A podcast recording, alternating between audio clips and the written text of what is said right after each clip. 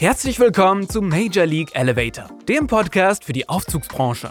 Hier interviewen Martin und Alexandra Reichel spannende Gäste zu ihrem Einstieg in der Branche, ihrer Arbeit mit Aufzügen und ihrem Blick in die Zukunft. Wer in die Industrie einsteigen möchte oder einfach mal die Stimmen von Business-Leadern hören möchte, ist hier genau richtig.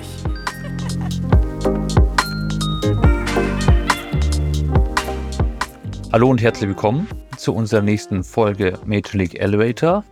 Mein Name ist Martin Reichel und neben mir sitzt Alexandra Reichel.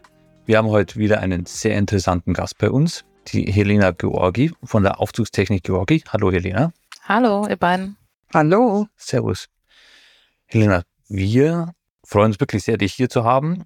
Einerseits, weil du unser erstlicher Weib erster weiblicher Gast bist. Ja, tatsächlich der erste weibliche Gast. Mhm. Juhu. Ja.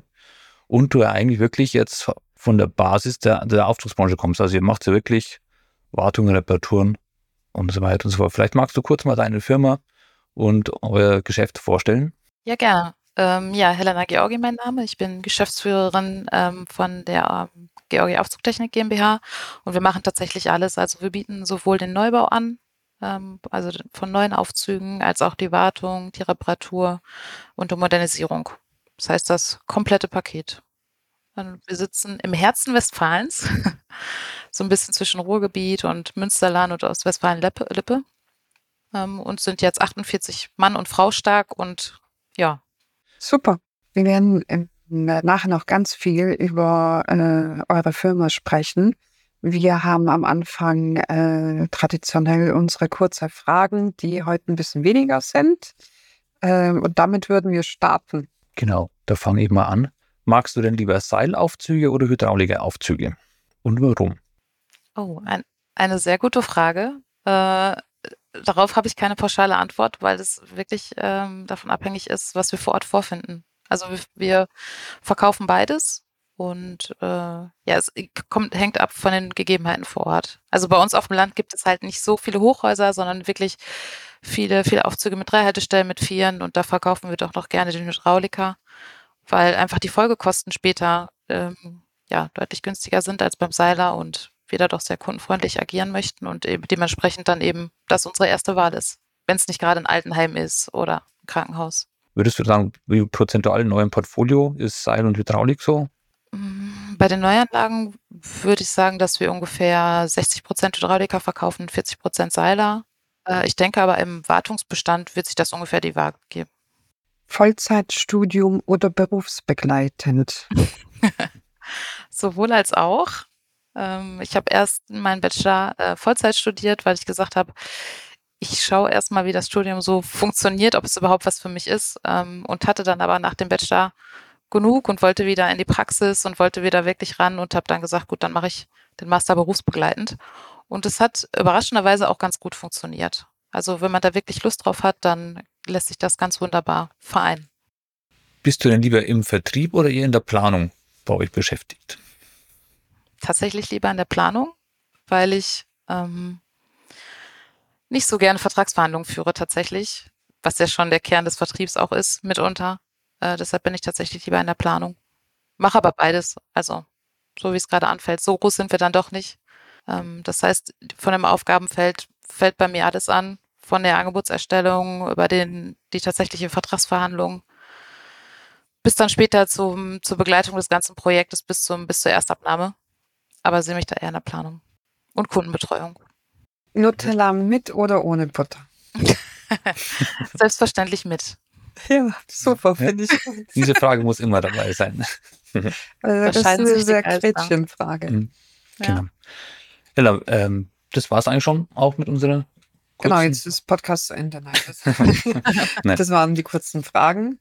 Ähm, wir haben uns deinen Werdegang im, natürlich vorab angeschaut. Hm. Ähm, und ähm, du bist in die Schule gegangen und die erste Frage, äh, die uns dazu eingefallen ist, als du in der Schule warst, hast du eine Wunschvorstellung gehabt, was du beruflich machen willst? Oder war das für dich klar, wie dein Weg sein wird? Mm, Tatsächlich war es nicht von vornherein klar. Also ich konnte mir eigentlich schon sehr lange vorstellen, dann auch mal bei uns im Familienbetrieb mit einzusteigen. Mir war aber wichtig, dass ich mir relativ lange äh, das Ganze offen halte, weil ich immer Sorge hatte, dass ich mich dann zu früh für irgendwas entscheide und es dann später bereuen würde. Deswegen habe ich dann auch ganz klassisch erst das Vollabi gemacht, kein Fachabi, weil ich gesagt habe, hey, ich schaue erst mal, wo wirklich meine Interessen liegen und will mich da noch nicht spezialisieren. Ja, und habe dann erstmal eine Ausbildung gemacht, weil, weil ich gerne was anderes sehen wollte. Ich musste mal zu Hause raus, ich musste ausziehen äh, und bin dann in die nächstgrößere Stadt nach Paderborn gezogen und habe da bei einem Automobilzulieferer gearbeitet, meine Ausbildung gemacht und ja, durfte da ganz, ganz viel kennenlernen, ganz viel Erfahrung sammeln. Eine sehr, sehr wertvolle Zeit. Ein ganz tolles Unternehmen. Wir haben gesehen, das Unternehmen ist im Bereich Softwareentwicklung. Ist das richtig? Ja. ja, genau. Also die machen Software und Hardware für das Testen der Steuergeräte im Auto. Mhm. Genau. Und ähm, ja, habe dann eine Ausbildung gemacht als Industriekauffrau und konnte dadurch dann eben sämtliche kaufmännische Abteilungen kennenlernen, was super spannend war, ähm, weil das ja jetzt im Vergleich zu unserem Betrieb was ganz anderes war. Also äh, das Unternehmen hatte damals 1000 Mitarbeiter. Das heißt, was ganz anderes als bei uns und deshalb super spannend. Ja, und habe dann aber schon gemerkt, okay, es liegt mir. Ähm, und habe dann mich deshalb dann dazu entschlossen, dann eben ein Studium zu absolvieren. Also hast du in der Ausbildung schon das Gefühl dabei äh, entwickelt, zu sagen, ich mache jetzt weiter, es ist tatsächlich das Kaufmännische und in welche Richtung äh, kann es gehen? Ja, genau. Es hat mir einfach super gut gefallen. Ich hatte schon vorher in der Schule auch viele Praktika gemacht im kaufmännischen Bereich und äh, habe das dann weiter verfolgt. Mir war aber trotzdem wichtig, dass ich die Technik nicht aus den Augen verliere, äh, weil wir ja nun mal ein Handwerksbetrieb sind und sehr technisch ähm, und habe deshalb dann ähm, einen Bachelor studiert, der beides kombiniert. Ähm, also sowohl den kaufmännischen Part mit 55 Prozent als auch den technischen Part, einfach um auch in den Maschinenbau äh, ja, hinauszuschnuppern und da eben auch mal ein bisschen was an Kenntnissen ähm, aufzubauen. Also du hast Maschinenbau im Studium schon mit drin gehabt. Mhm. Gab es genau. dann irgendeinen Zeitpunkt oder, oder ein Ereignis, wo du gesagt hast, jetzt entscheide ich mich für den elterlichen Betrieb, das zu machen? Oder gab es irgendwie, oder gab es ein Gespräch mit Papa und deinem Bruder zusammen? Oder? Ähm, nee, tatsächlich Oder kam nicht. Druck von außen? nee, tatsächlich ja nicht. Das hört, ja, nee, das hört man ja immer wieder, aber da war ich tatsächlich sehr frei. Äh, meine Eltern hatten mich ehrlicherweise gar nicht so auf dem Schirm, was unseren Betrieb angeht, weil mein Bruder schon sehr früh auch im Unternehmen eingestiegen ist und da schon klar war, okay, er möchte den Betrieb später übernehmen. Äh, deshalb war ich da wirklich sehr frei und konnte eigentlich tun und machen, was ich wollte. Das war ganz schön. Ähm, ich glaube, das hat sich nach der Ausbildung ergeben, dass ich mir dann da sicherer wurde. Ich wurde von dem äh, Unternehmen damals übernommen, habe aber ge gemerkt, okay, die Ausbildung an sich, das reicht mir nicht, das kann auch nicht alles gewesen sein. Äh, und habe dann auch immer wieder so ein bisschen nach Hause geschielt und habe dann nebenbei auch ein bisschen zu Hause im Büro gearbeitet, so einfache Tätigkeiten übernommen. Ja, und habe dann letztendlich gesagt, okay, dann gehe ich jetzt den Weg ja, ich bin einfach mit groß geworden und deshalb hatte ich da immer so den Hang hin und habe dann gesagt, okay, irgendwie man spielt ja doch mal mit dem Gedanken, dann mache ich es jetzt auch. Also es war wie so ein Zug da, der dich immer wieder mal nach Hause in den Betrieb zurückgezogen hat innerlich. Habe ich das richtig verstanden? Tatsächlich ja, ja. Ich erinnere mich immer gerne an früher. Ähm, nach der Schule hat mein Vater mich oft mitgenommen äh, ja. zu Reparaturen. Und das war immer super spannend. Ich meine, ich habe nicht viel verstanden, äh, aber er hat es immer wieder versucht und hat mich, ich glaube, ich war sieben oder acht und hat mir da schon sämtliche Funktionen des Aufzugs erklärt, die ich natürlich nicht verstanden habe. Aber es war einfach super spannend, genau. Und das hat mich dann einfach nicht mehr losgelassen. Okay, also eine Liebe als frühe Also wie, wie, bei uns, unsere Tochter, die jetzt, jetzt sechs Jahre alt ist und die hat schon ihren festen Willen.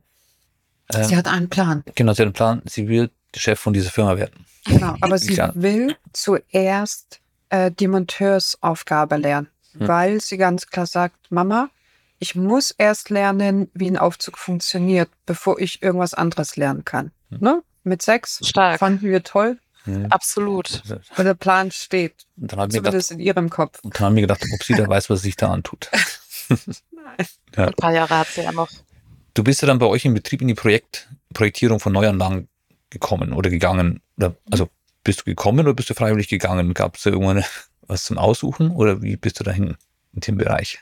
Ähm, das hat sich eigentlich von vornherein so ergeben, weil ähm, das bei uns in der Familie so aufgeteilt war, dass mein Bruder für den äh, für die Betreuung der Bestandsanlagen zuständig ist und mein Vater für die Neuanlagen.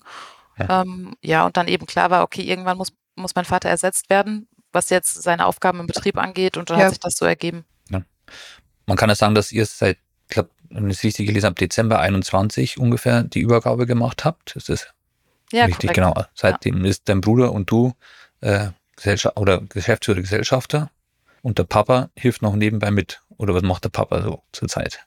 Genau richtig. Äh, Der ist Ja. noch im Unternehmen tätig. Gott sei Dank, da bin ich sehr froh drum. Ich zehre immer noch von seiner Erfahrung und von seinem Wissen. Ähm, genau, und unterstützt mich da noch im, im Bereich der Neuanlagen. Wir sind beide im operativen Tagesgeschäft tätig. Und das macht er nach wie vor.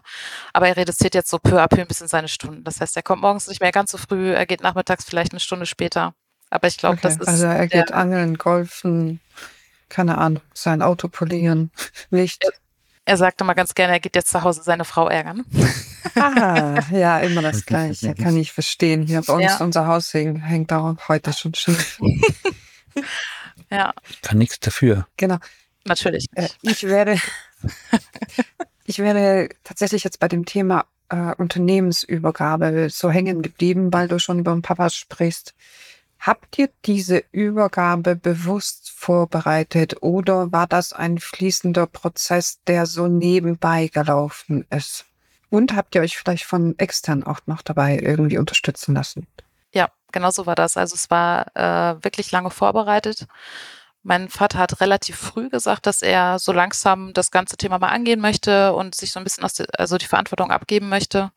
Da war ich erst, ich glaube noch nicht mal ein Jahr mit im Unternehmen. Ähm, das heißt, nach mir hätte es, wenn es nach mir gegangen wäre, hätte es ruhig noch ein, Jahr oder zwei Jahre dauern können. Aber er, ich kann es verstehen. Er war 30 Jahre jetzt selbstständig und hat gesagt, gut, jetzt seid ihr beiden da, jetzt möchte ich mal so langsam.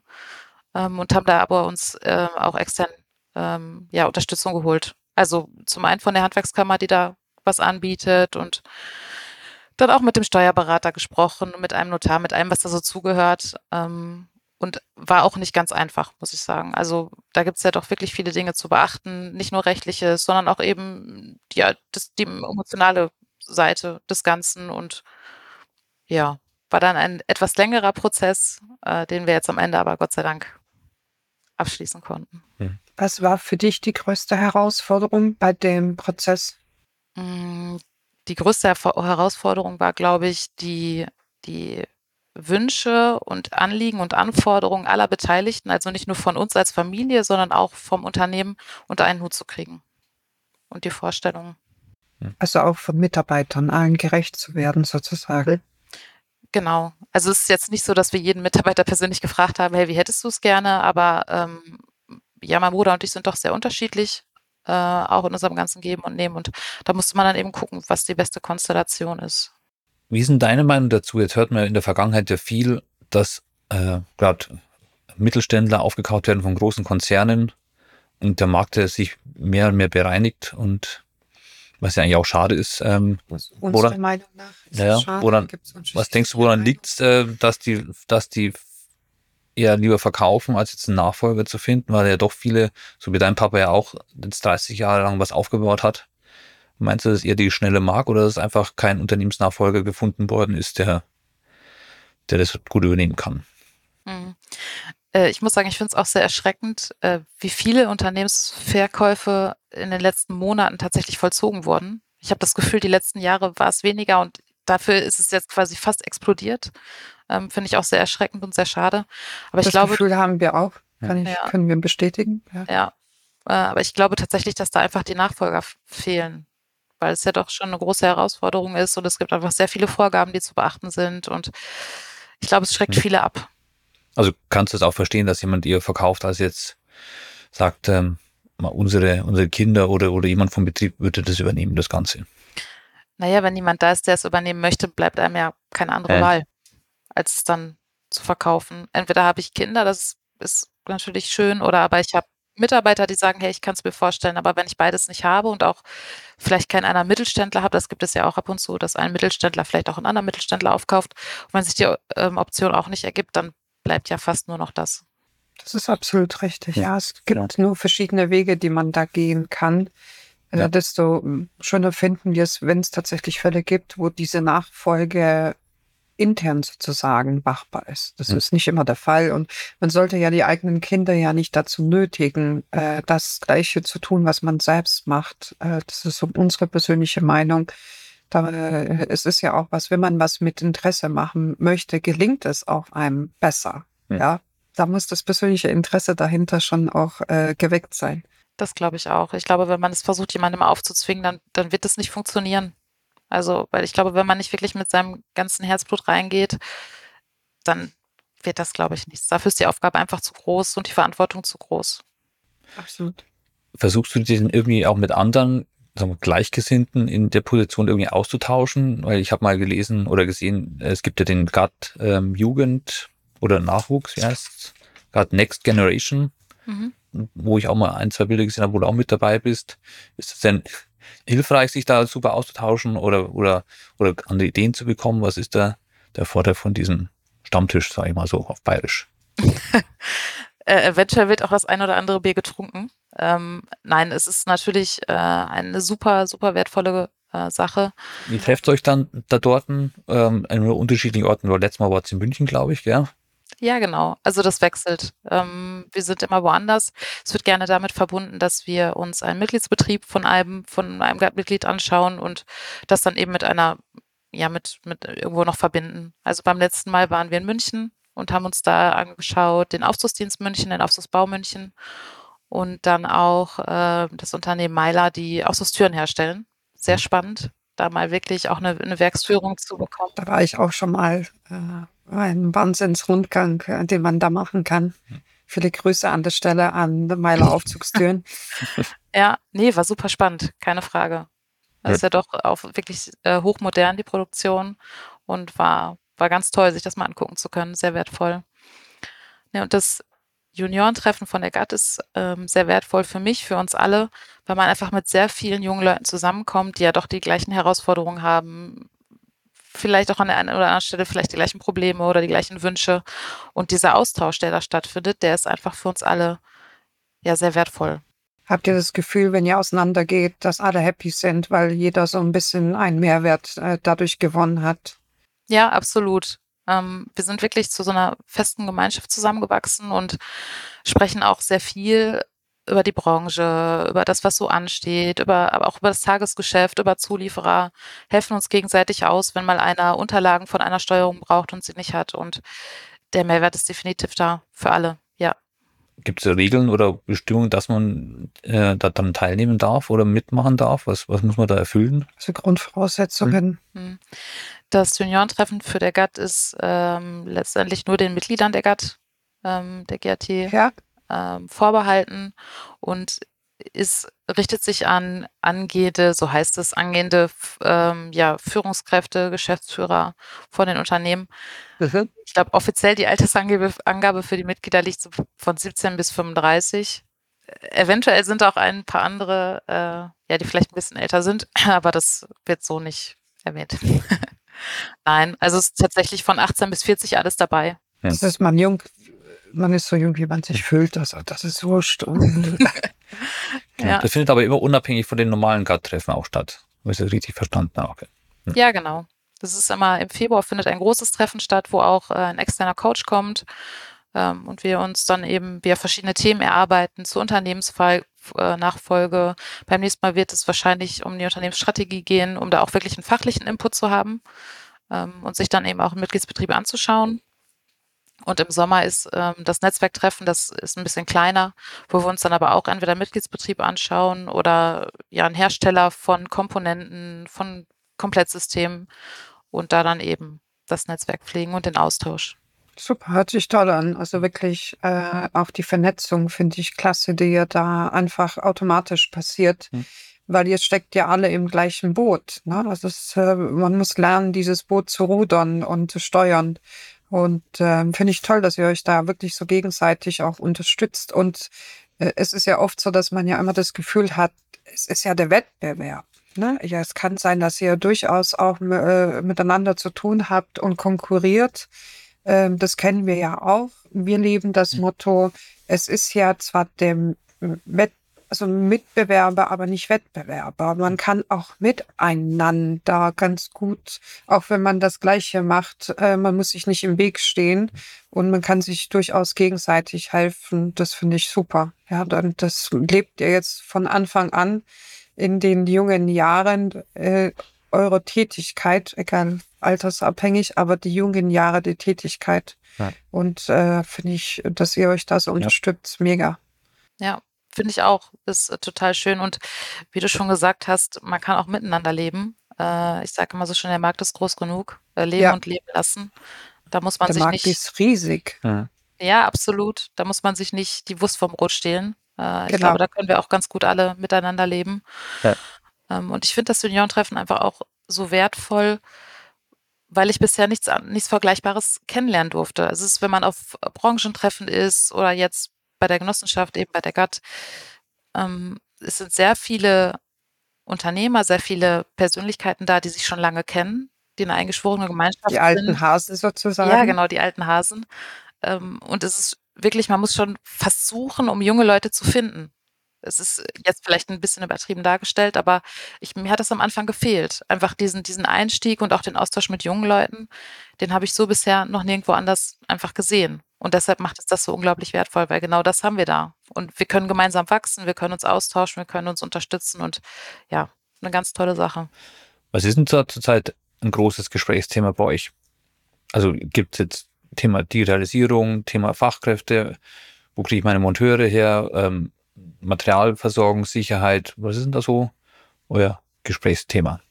Tatsächlich sowohl als auch. Also äh, geht wirklich um alle Themen, die so anfallen. Natürlich, der Fachkräftemangel ist ein großes Thema, genauso aber auch ja, die technischen Entwicklungen des Marktes, die sich ja aktuell ja einem schon quasi aufdrücken. Ähm, natürlich alles, alles ein Thema. Also querbeet, ihr geht alle Themen durch.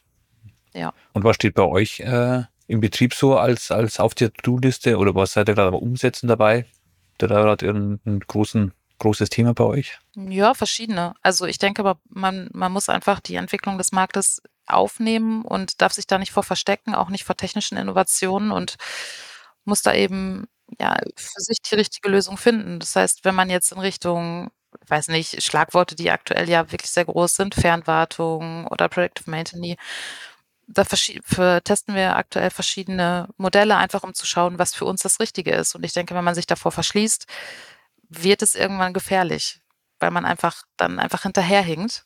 Ähm, und das ist so ein Thema bei uns. Fachkräftemangel natürlich auch. Wir haben jetzt gesagt, okay, wir versuchen mal andere Wege, weil die, die Methoden, die wir bisher zum Fachkräftefindung an den Tag gelegt haben, die waren einfach nicht mehr so erfolgreich. Ich meine, die jungen Leute lesen keine Tageszeitung. Da muss man schon Glück haben, wenn sie eine, eine Online-Stellenanzeige von einem sehen, tatsächlich. Es geht speziell um Auszubildende zu finden oder querbeet, Obmonteure, Büro, äh, Auszubildende, die ja durchaus sicherlich auch einen technischen Beruf oder kaufmännischen gehen. Also geht's querbeet oder ist das jetzt speziell auf eine gewisse Zielgruppe? Ähm, querbeet. Ähm, mhm. Unser Und was macht ihr anders? Was versucht ihr denn? Ja, Unsere größte Herausforderung in den letzten Jahren war es tatsächlich, äh, Monteure zu finden, Service-Monteure. Ja. Mhm. Und wir haben jetzt eben den Weg gewählt, dass wir über Social-Media-Anzeigen versuchen, wirklich auch junge Leute zu finden, die vielleicht gar nicht aktiv auf der Suche sind, die man aber trotzdem abholen kann. Und das funktioniert tatsächlich überraschend gut, ja. muss man sagen. Ja.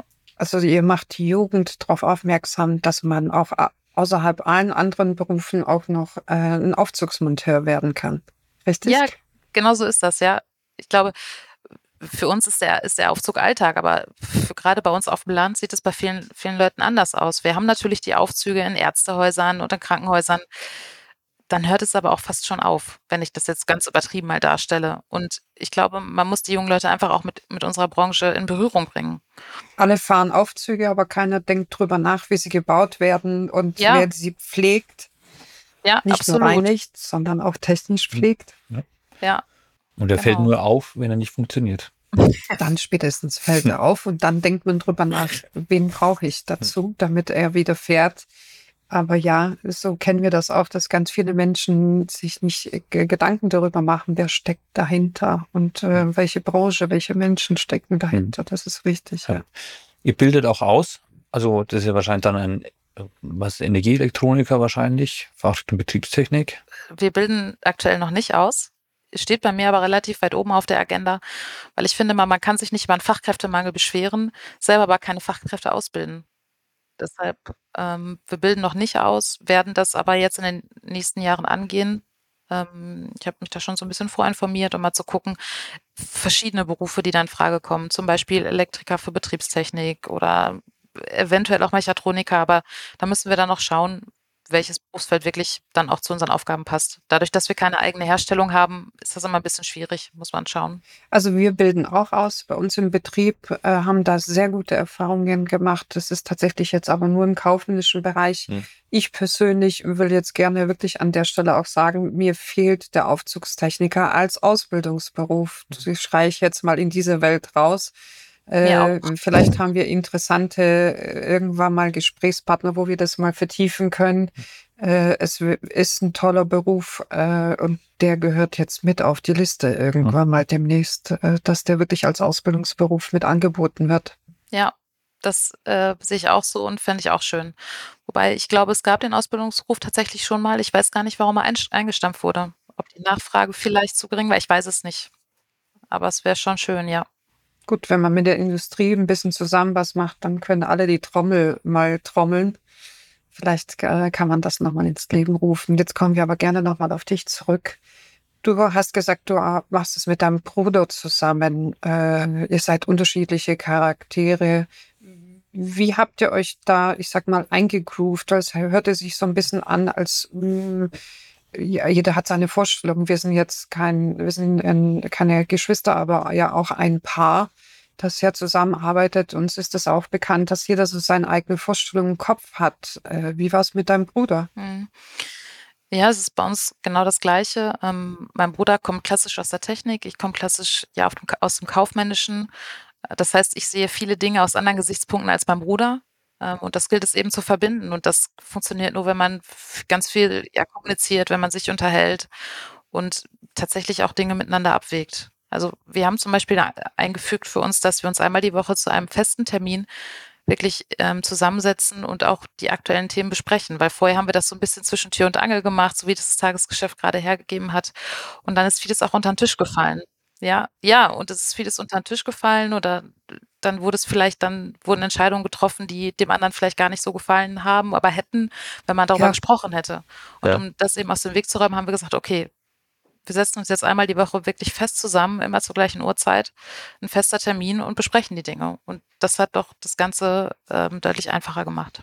Bei uns ist es ja so, dass wir auch bestimmte Bereiche haben, wo jeder macht, wo jeder selber entscheiden kann, aber dann gibt es natürlich auch Schnittmengen, wo man dann auch den anderen dazu holen sollte oder müsste, weil es einfach Entscheidungen sind. Ist das bei euch auch so, dass ihr bestimmte Bereiche euch abgesteckt habt, wo ihr sagt, da kann ich allein entscheiden, muss jetzt meinen Bruder nicht dazu holen? Hm. Das ist bei uns auch so. Mein Bruder hat seine, seine Steckenpferde, von denen ich gar keine Ahnung hat, sei es beispielsweise die IT, alles, was in Richtung Computer geht. Da habe ich wirklich fast gar keine Ahnung und bin auf ihn angewiesen und er hat sich über die Jahre wirklich ein breites Wissen aufgebaut. Auch da unterhalten wir uns oft, wenn es mal um größere Investitionen geht, aber alles, was so am Alltag anfällt, entscheidet er selber, weil ich weiß, er hat die Ahnung, er kann das, ich kann es nicht. Da brauchen wir dann nicht viel diskutieren, weil ich sowieso auch keine Argumente für oder gegen etwas bringen kann, ja, wenn es jetzt nicht ja. gerade kaufmännisch ist. Ähm, und so ist das bei mir in Richtung, ja, wenn es dann in die kaufmännischen Themen geht. Auch da, wenn es größere Entscheidungen sind, tauschen wir uns dann natürlich aus, aber bei kleineren Sachen oder sei es Marketingaktivitäten oder sowas, ich erzähle ihm dann schon, okay, das und das haben wir vor, aber da sagt er dann genauso gut, naja, du kennst dich dafür besser aus als ich, dann bitte entscheid du das auch. Das wird dann schon das Richtige sein. Ich vertraue dir da. Ja, ja, es ist sehr hilfreich, einfach seine Kompetenzen herauszuarbeiten und seine Entscheidungsbereiche. Absolut. Du bist ja, ich sag leider eine der wenigen weiblichen Führungskräfte, äh, generell, ob das die Branche anbetrifft äh, oder äh, überwiegend. Hast du das Gefühl, seitdem du im Betrieb in dieser Position bist, äh, hat deine weibliche Sicht auf die Dinge, die Sachen verändert oder ist es gleich geblieben? Ich glaube schon, dass meine weibliche Sicht der Dinge ein bisschen was verändert hat, aber ob das jetzt große Dinge sind, kann ich gar nicht sagen. Also es fängt schon im Kleinen an. Ich weiß es nicht. An Nikolaus zum Beispiel bringe ich da mal Schokolade für alle mit das hat es vorher jetzt auch nicht so gegeben, aber weil äh, mein Bruder und mein Vater da einfach nicht so den, den Augenmerk drauf gelegt haben. Also so zwischenmenschliche Geschichten einfach, die dann, wo ich dann so ein bisschen den Einfluss mit reingebracht habe. Ja, das merke ich schon auch, den weiblichen Einfluss. dass dann auch mal irgendwo eine Blume im Büro steht oder, Ja, genau. oder, oder auch ein bisschen Deko. Oder Zeugs. geschossen wird, wenn irgendwo ein Durcheinander Mhm. äh, äh, herrscht, Genau. äh, egal ob im Lager oder äh, Büro. Äh, ja, Das ist die weibliche Note im Unternehmen. wir wollen es nicht darauf reduzieren. Ja, Unsere Qualitäten liegen Nein, Schmarrn, natürlich. Danke. Wie war es für eure Mitarbeiter? Hast du da so irgendwann mal ein Feedback bekommen oder kam mal was zwischen den Zeilen von den Mitarbeitern, dass die gesagt haben, das hat sich geändert, seitdem jetzt mag ich der Nachfolge, du da bist, positiv, kam vielleicht auch mal negativ was zurück, wo du gesagt hast, okay, das nehme ich an, muss ich irgendwie anders machen. Man muss das jetzt vielleicht vorab sagen, dass wir wirklich Glück haben, dass wir mit einem wirklich tollen Team arbeiten können, so dass ich zu keinem Zeitpunkt das Gefühl hatte, dass irgendwer mich nicht akzeptiert. Und das ist für mich keine Selbstverständlichkeit, weil mich einige Mitarbeiter kennen, seit ich 15 bin. Und das Ja. für die natürlich dann auch schwierig ist, dass ich dann jetzt als Geschäftsführerin agiere, wo sie mich ja kennen seit meiner Pubertät. Also deshalb für mich keine Absolut. Selbst, ja, deshalb für mich keine Selbstverständlichkeit. Ähm, wir haben das jetzt aber Gott sei Dank nun mal so, ähm, so dass das an sich, da es keine großen Probleme gab. Wir haben jetzt aber in den letzten Jahren auch gemerkt, okay, wir haben ein super tolles Team. Wir haben aber auch noch wirklich Potenzial, was vielleicht bisher noch gar nicht, noch gar nicht ausgeschöpft ist, was wir jetzt aber wirklich äh, kitzeln wollen, was wir doch herausholen wollen und haben uns da dann auch explizit externe Hilfe ähm, geholt, haben uns einen Coach ins, ins Haus geholt, der uns dabei unterstützt, ähm, einfach um das Teamgefüge noch zu stärken, um die Kompetenzen der Mitarbeiter noch ein bisschen herauszuarbeiten, aber auch wirklich, um ja, die Mitarbeiter noch mehr abzuholen und noch mehr mit ins Boot zu holen.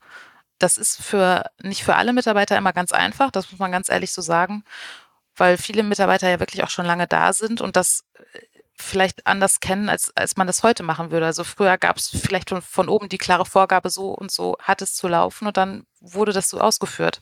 Ja. Und wir gehen Sie haben es auch sehr lange nach dem Schema ja ausgeführt. Ne? Man wird ja routiniert und äh, ein Mensch ist ein Gewohnheitstier. Ne? Ja. Man macht gern was in Gewohnheiten, das ist normal.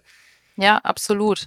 Und wir haben jetzt den Prozess angestoßen, das zu ändern. Das heißt, wir delegieren nicht von oben sämtliche Entscheidungen, sondern wir holen, holen die Kollegen eben mit an den Tisch und ähm, diskutieren Dinge aus und, und entscheiden eben gemeinsam. Für viele Mitarbeiter ist das schön, für einige ist das eben aber auch schwer, weil sie das nicht gewohnt sind und weil sie sagen, naja, in meinen Augen kommunizieren wir jetzt viel zu viel. Ich möchte nicht so viel über die Dinge sprechen. Ich möchte einfach nur eine, eine Anweisung haben, so es hat es zu laufen. So.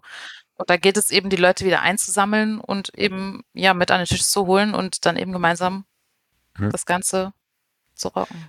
Glaubst du denn, weil die, ähm, die Entscheidungsfreiheit, die sie jetzt dann bekommen, etwas selber entscheiden zu dürfen, äh, sich das einfach nicht trauen oder einfach nicht wollen, das anzunehmen? Oder, oder trauen sie es nicht oder wollen sie es nicht, diese Entscheidung zu treffen? Mhm. Egal in welchem Bereich.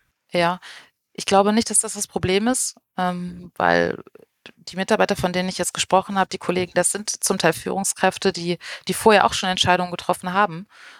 Da ich glaube, dass die Herausforderung ist da jetzt wirklich die Kommunikation, weil das sind dann oft so Typen, es gibt ein, Pro ein Problem, eine Herausforderung und das, das wird jetzt von mir gelöst und danach geht's weiter.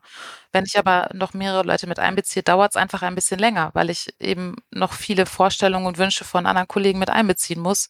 Und ich glaube eher, dass das dann manchmal so ein bisschen die Herausforderung ist, einfach alle mit, mit an den Tisch, nicht alle, aber eben einige mit an den Tisch zu holen. Früher hat man es einfach entschieden und dann was so. Ja. Das hat sicherlich Vor- und Nachteile, wenn mehrere Personen, man hat verschiedene Blickwinkel und Mhm. mehrere, die mitdenken.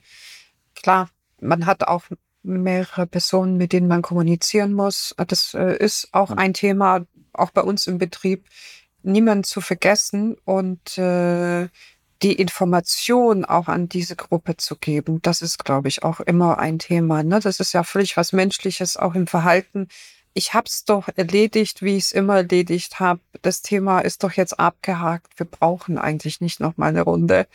Äh, kann ich bestätigen. Das ist, glaube ich, aber was alle begleitet, wenn man zusammen als Menschen arbeitet. Und genau, wir üben auch auf diese Themen und äh, ich glaube, da werden auch un andere Unternehmer uns zustimmen, dass sie das begleitet. Ja. Wir haben jetzt Thema Nachwuchskräfte äh, gehabt. Digitalisierung äh, hast du schon vorhin auch angekratzt. Es ist wichtig für euch mitzugehen. Gibt es denn noch andere Themen, wo ihr unter Digitalisierung äh, einstuft, wo du sagst, das ist wichtig, das gehen wir mit? Was macht ihr denn als Betrieb in, im Thema, zum Thema Digitalisierung? Ein Thema, was für uns eine wirklich große Erleichterung gebracht hat, ist, dass wir ähm, das ERP-System gewechselt haben und die Einsatzabwicklung vor Ort jetzt digital durchführen. Das heißt, mhm. der Monteur früher vor Ort hatte ganz klassisch den Zettel dabei, den Stift, hat seinen Bericht genau. geschrieben, hat sich das von dem, von dem Hausmeister vor Ort unterschreiben lassen und das fällt bei uns jetzt gänzlich weg. Das heißt, äh, die Servicemonteure vor Ort haben alle ein Tablet, ähm, auf dem sie ihre Zeiterfassung erstellen, direkt passend ja. zur Anlage im, im ERP-System. Der Kunde kann es direkt vor Ort unterschreiben und der Bericht wird abgeschickt und äh, ja, landet quasi oder wird direkt ins Büro gesendet. Und das war für uns doch ein wichtiger Meilenstein, weil, seien wir mal ehrlich, der ein oder andere Zettel ist da bestimmt mal irgendwo unter den Autositz gefallen und dann nicht mehr aufgetaucht. Und das fällt jetzt gänzlich einfach weg. Ja. Wie, wie wurde das von den Monteuren angenommen? Am Anfang eher kritisch, ähm, weil, wie eben schon gesagt, wir sind Gewohnheitstiere und eine Änderung ist am Anfang, wird am Anfang immer kritisch beäugelt.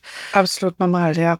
Ja, absolut. Äh, aber es hat sich gewandelt. Also ich habe einen Kollegen, der war vorher super skeptisch und ja, war sehr vorsichtig, was das Thema angeht. Und wir hatten jetzt ein, zwei Mal, dass das System nicht funktionierte und der sich dann beschwerte, wie Zettel schreiben. Nee, das will ich jetzt aber nicht mehr. Also hat sich Gott sei Dank äh, absolut ge gewandelt, weil einfach alle auch die Vorteile des Systems sehen. Ne? Also ist schon klasse. Habt ihr ein Kundenfeedback, wie die Kunden das finden? Wir hören immer wieder, dass der Kunde gerne was zum Unterschreiben haben möchte. So einen Zettel quasi haben. Genau. Möchte. Und äh, bitte einen Durchschlag für mich, dass der Monteur wirklich da war. Wie geht ihr da so mit, mit den Kundenstimmen um? Wenn der Monteur vor Ort die, den Auftrag abschließt, bekommen wir eben eine Kopie des Ganzen ins Büro, aber der Kunde bekommt, so denn er dann vorher einge eingewilligt hat, auch direkt eine Kopie zu sich per E-Mail. Das heißt, er hat dann was schriftlich. Und wird dann auch gleich die Rechnung raus erstellt oder habt ihr das nochmal im Blick äh, oder, oder müsst ihr nochmal selber aufs Knöpfchen drücken, dass dann die Rechnung erstellt wird? Oder wie läuft es dann bei euch ab? Sie wird vorsichtshalber nochmal kontrolliert. Mhm, ja. ja. Ich, ich kenne es nämlich auch andersrum und das fand ich eben nicht so gut, dass der Monteur schon alles reinschreiben kann drückt drauf und schon kommt die Rechnung und alles ist fertig wird zum Kunden rausgeschickt. Und da fand ich es oft irgendwas, was schief drin steht oder was nicht richtig drin steht und dann kriegt der Kunde plötzlich eine ganz verkehrte Rechnung, was ja auch nicht mhm. Sinn der Sache ist. Die Reklamationsquote der Rechnungen ja. war sehr hoch, ja. Also die lag irgendwo bei 70, 80 Prozent mhm. Dann ja. ist es ein Prozess, den man einfach nochmal äh, anschauen muss. Absolut. Ja. Ich denke genau. auch. Zum Thema Kundenstimmen hast du, Martin, auch in der Vorbereitung gesehen. Äh, hm. Ihr als Firma äh, haben wir gesehen, habt einen Umgang mit Kundenfeedbacks. Und zwar kann man es bei Google sehen. Ja. Es gibt ja die bekannten Google-Rezensionen und Bewertungen. Wenn jemand in Google eingetragen als Unternehmen ist, hat jeder die Freiheit, dort seine Meinung abzugeben. Es gibt überwiegend gute Meinungen. Aber die sind es nicht nur, äh, es gibt auch diverse auch, die es vielleicht auch nicht so gut sehen und das dann mhm. kundtun. Äh, ihr geht drauf ein, haben wir gesehen. Habt ihr da einen Prozess entwickelt? Welche Erfahrungen habt ihr damit gemacht? Äh, wir haben tatsächlich keinen Prozess. Ähm, wir haben sie früher einfach unbeachtet gelassen, aber ich glaube, dass das genau der falsche Weg ist, weil ein Kunde, der sich beschwert, der hat mit uns noch nicht abgeschlossen. Das heißt, ich sehe das als Chance, dass man dann nochmal in einen Dialog gehen kann um den Kunden vielleicht, vielleicht wieder einzusammeln und da vielleicht auch äh, für uns wirklich auch wertvolle Kritik einzuholen, um einfach auch dann daraus zu lernen, okay, was, was müssen wir noch verbessern? Was, was können wir noch ändern? Und deshalb habe ich dann irgendwann angefangen, auf diese Kundenrezension zu antworten und die Leute einzuladen, mit uns ins Gespräch zu gehen, ähm, um, um das Thema wirklich auch anzugehen. Jetzt muss ich fairerweise sagen, dass nicht viele Leute tatsächlich sich dann doch rückmelden, aber einige machen es doch und das ist für uns unglaublich wertvoll. Einfach um auch zu sehen, okay, was müssen wir noch oder was können wir noch ändern? Was, ja, was können ja. wir verbessern? Genau, das wollte ich nämlich auch wissen, ob dann viele, weil ich habe mir die Rezession dann auch angeschaut und, und was du geschrieben hast, ähm, ob dann viele da nochmal das aufgenommen haben oder das Angebot und äh, sich gemeldet haben, weil, wie du schon sagst, das sind ja die wichtigen Sachen, um was zu verbessern. Also kein Mensch ist unfehlbar und oft liegt es ja nicht an, an einem eigenen Unternehmen oder Struktur, sondern einfach mal um, um ein menschliches Versagen, wo man sich entschuldigen muss und dann den Mitarbeitern nur darauf hinweisen muss, du so und so funktioniert das leider nicht, aber ohne das Feedback zu bekommen von, von jemand Dritten, klappt es halt einfach nicht. Ja, Und absolut. das finde ich gut, dass ihr das so macht. Es gibt auch einen Bereich, wo alle drüber reden. Wird's, äh, uns würde es interessieren, ähm, ist es ein Thema bei euch? Und wenn ja, was setzt ihr um oder was sind so eure Ideen? Thema Nachhaltigkeit. Äh, das bewegt uns alle. Äh, du bist ja etwas jünger wie wir. Dich bewegt sicherlich noch mal anders. Äh, andere Generation. Ist es ein Thema im Unternehmen? Und wenn ja, macht ihr bewusst äh, äh, irgendwelche Projekte, Sachen zum Thema Nachhaltigkeit? es ist ein, natürlich ein Thema auch bei uns, ähm, wobei man das Bewusstsein bei einigen Leuten tatsächlich auch noch so ein bisschen stärken muss. Wir fangen oder wir sind angefangen mit, mit Kleinigkeiten, sei es äh, wirklich mal drüber nachzudenken, okay, muss die Kopie jetzt wirklich eine Kopie sein oder kann ich es vielleicht auch digital abwickeln? Aber allein dadurch kann man ja schon unglaublich viel auch Papier einsparen. Und das ist jetzt ein Beispiel von vielen kleinen, die wir so peu à peu ja umsetzen, einfach um dann nachhaltiger zu agieren. Ich denke, ein produzierendes Unternehmen hat da vielleicht noch ganz andere Möglichkeiten, einfach aufgrund der Produktion. Das haben wir jetzt nicht. Aber man kann trotzdem für das Thema sensibilisieren und mal nachfragen, naja, und auch bei sich selber anfangen. Muss ich jetzt mit dem Auto zum Einkaufen fahren oder kann ich es vielleicht auch mit dem Fahrrad? Und das kann man ja auf den beruflichen Alltag genauso, genauso übertragen. Und da fängt es im Kleinen an und da versuchen wir ähm, ja einiges zu bewegen, so wie das dann eben möglich ist. Wir haben tatsächlich da auch äh, immer wieder ein Thema, privat und geschäftlich, das ist ja, was einen als Mensch bewegt. Wir haben angefangen, Verpackungsmaterial, wenn wir was zugeschickt bekommen und das wahnsinnig luftig mit Folie und äh, sonstiges, das verwenden wir wieder. Das ist Mhm. tatsächlich das, was unsere Kunden, das ist zwar nicht immer mega schick, aber das kriegen die Kunden auch unsere Produkte in diesen äh, Verpackungsmaterial zugeschickt. Mhm. Ja, also das ist nicht unbedingt immer der Karton, aber das, was auch an Luftpolster und sonstiges, was da ist, es ist auch ein nachhaltiges Thema, ja, wenn das mehrmals verwendet wird. Und man spart sich auch Geld damit, muss man auch sagen. Ja. Weil es wäre auch zu schade, es da wegzuschmeißen. Also das ist äh, Thema Nachhaltigkeit und, und Spaß, Sparen ist ja, es schließt sich ja nicht aus. Das bringt es noch mit Ja. sich. Habt ihr denn mal überlegt, äh, euren Fuhrpark mal irgendwie, ähm, es gibt ja andere Firmen, die großartig werben, juhu, wir haben jetzt Elektroautos und so weiter und so fort. Ist denn das ein Thema bei euch so? Mal von der Belegschaft angedacht worden oder gefragt worden, wie es damit ausschaut? Hm. Selbstverständlich ist das ein Thema, äh, mit dem wir uns auch immer wieder beschäftigen. Ich sehe aber noch die, die Problematik, dass die, Reichweite der Elektroautos einfach noch nicht ausreichend ist. Weil dadurch, dass wir auf dem Land sind, sind die Wege eben relativ lang. Und das ist nicht unüblich, dass ein Monteur an einem Tag vielleicht 200, 300 Kilometer fährt. Wenn man jetzt noch bedenkt, es ist vielleicht Sommer und der hat die Klimaanlage an oder Winter und er hat die Heizung an, die Sitzheizung. Er hat das Auto voll mit Werkzeug und mit Material. Da wird es dann teilweise schon eng.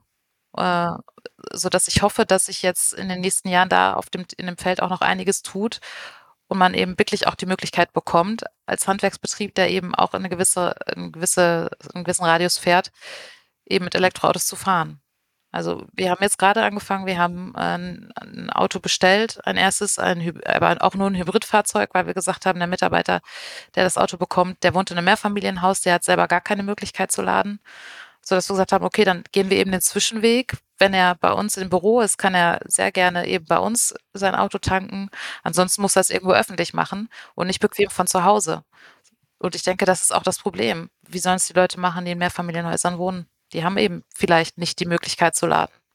Nein, das ist schon richtig. Und wenn du jetzt, wenn die Monteure das Auto mit nach Hause nehmen, ja zwangsläufig ja oft, was ja in der Aufzugsbranche eigentlich fast üblich ist, Ja. ähm, das nicht im Betriebshof abstellen, dann ähm, ist das der, ein schwieriger Weg, das äh, mit einem Elektrofahrzeug zu machen, das eine relativ geringe Reichweite dann eben auch hat. Absolut, ja. Mhm. Aber ich habe da Hoffnung, dass sich da noch einiges tut in den nächsten Jahren. Ja, da wird, sich, da wird sich viel ändern. Helena, du arbeitest ja jetzt mit anderen Führungskräften zusammen, die ja schon im Betrieb waren. Ist es für dich eine Herausforderung oder läuft es wie am Schnürchen? Und äh, was, welche Herausforderungen hast du, wenn du welche hast überhaupt? Ich denke, wenn ich jetzt sagen würde, es läuft alles am Schnürchen, ließe sich das schon verkaufen, aber ist wahrscheinlich nicht die Wahrheit, weil wenn man mit Menschen arbeitet, kommt es immer mal wieder zu Herausforderungen. Dafür sind wir einfach, einfach eben alle individuell. Aber das macht ja auch den Reiz aus und das ist ja auch das Schöne.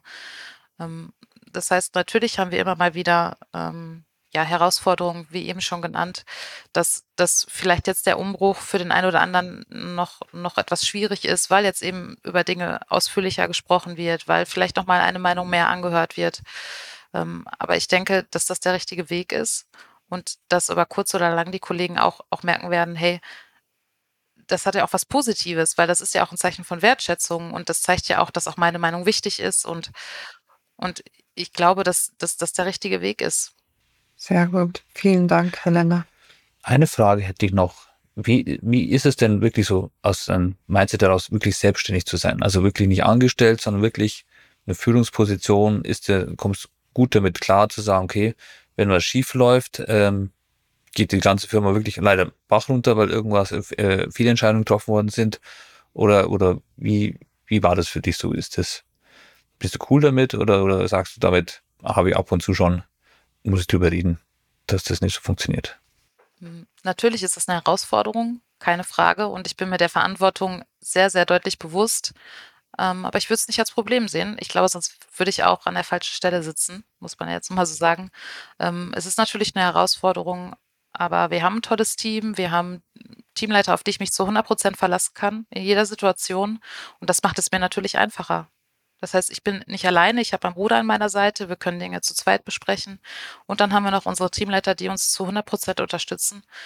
Und deshalb habe ich zwar Respekt, ganz viel Respekt von vornherein gehabt, aber ich wusste auch, hey, wir haben das tolle Team, ich habe meinen Bruder an meiner Seite, ich habe unglaublich Lust und ich glaube, dann, dann muss man es einfach versuchen und ich glaube, es wird funktionieren. Das heißt, äh, wenn viel Engagement und Willen dahinter steckt, kann man äh, viel bewegen und äh, viel riskieren. Hm. Ja, ich denke, das ist das Wichtigste. Ohne die Leidenschaft, ohne den Willen, ohne die Lust wird es schwierig. Aber ich denke, wenn man die, die hat und die mitbringt, dann kann man eben auch viel bewegen. Ja, es ist so. Ja, super. das finde ich eigentlich ein super schönes Schlusswort. Ja. Muss ich ehrlich sagen. Viel Leidenschaft, dann kann man was bewegen. Dann kann man was bewegen. Ja. Richtig. Ja. Helena, vielen, vielen Dank äh, für das Gespräch heute. Äh, wir freuen Super. uns sehr, äh, dass du die Zeit gefunden hast, äh, heute mit uns zu sprechen. Vielleicht gibt es irgendwann eine Wiederholung. Das, wir wünschen dir auf deinem Weg wirklich alles, alles Gute. Hm. Und äh, wir uns sind uns sicher, du wirst es, äh, du machst es super und das kann nur erfolgreich werden. Genau das haut schon alles hin bei euch. Super. Dankeschön. Ich habe zu danken fürs Gespräch. Ein, sehr spannend. Ich finde das ganz klasse, dass ihr euch das mit dem Podcast überlegt habt, weil ich glaube, es ist wichtig, ja, die jungen Leute abzuholen. Und genau das ist eine Möglichkeit. Deshalb ganz, ganz toll. Und ja, ich bin gespannt, was da noch kommt an Folgen von euch. Ja, vielen Dank. Ja, das Dank. Äh, berührt mich jetzt. Ich kriege jetzt äh, glasige Augen. Ja. Also uns macht Spaß. Wir machen weiter und ja, wir hoffen, dass ähm, äh, gefällt vielen. Den Zuhörern, ja. Wir haben vieles positives Feedback bekommen. Wenn unsere Zuhörer auch der Meinung sind, dass das alles eine super Sache ist, würden wir uns freuen, dass ihr den Podcast äh, liked und teilt. Äh, Gerne bald, weitererzählen. Genau. Bald kommen auch die ersten Videos. Ähm, wurde schon auch gefragt auf unseren Kanal, den haben wir jetzt langsam mal aufgesetzt. Ähm, aber da müssen wir uns auch alle ein bisschen reinfuchsen.